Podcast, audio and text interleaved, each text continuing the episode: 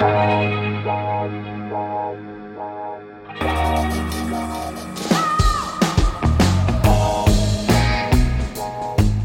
à lire, un podcast de Bernard Poirette.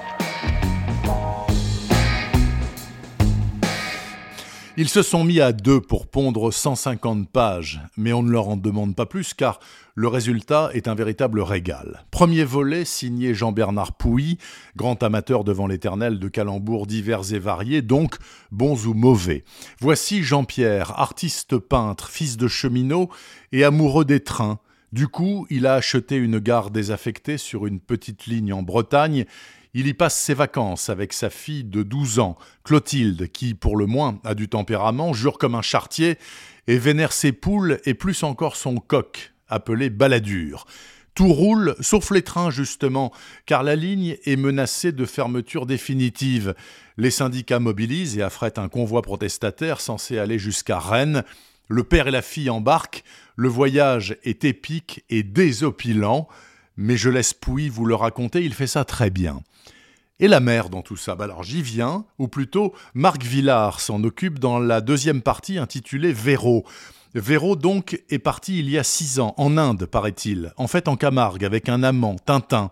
Ils ont bien vécu quelques mois, à l'horizontale ou pas, et puis l'argent a manqué. Tintin suggère de braquer une banque à Port-Saint-Louis-du-Rhône. Ça se passe mal évidemment. Exit Tintin.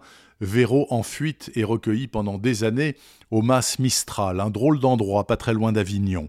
Rien que des déglingués comme pensionnaires, avec tous la même idée fixe, ne plus jamais en partir.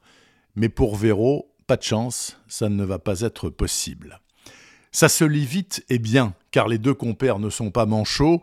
Ça s'appelle La mer noire, mer M-E accent grave R-E, pas M-E-R. C'est paru dans la série noire chez Gallimard. Et si ça vous a plu, lisez donc dans la foulée Mazade de Jean-Bernard Pouilly et Sur la route avec Jackson de Marc Villard. Vous constaterez qu'en solo, chacun se défend aussi très très bien.